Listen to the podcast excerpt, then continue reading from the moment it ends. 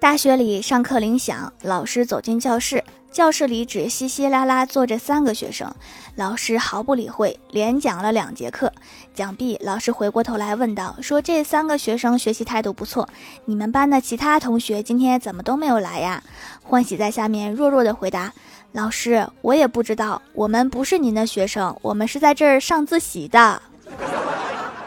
老师你走错屋了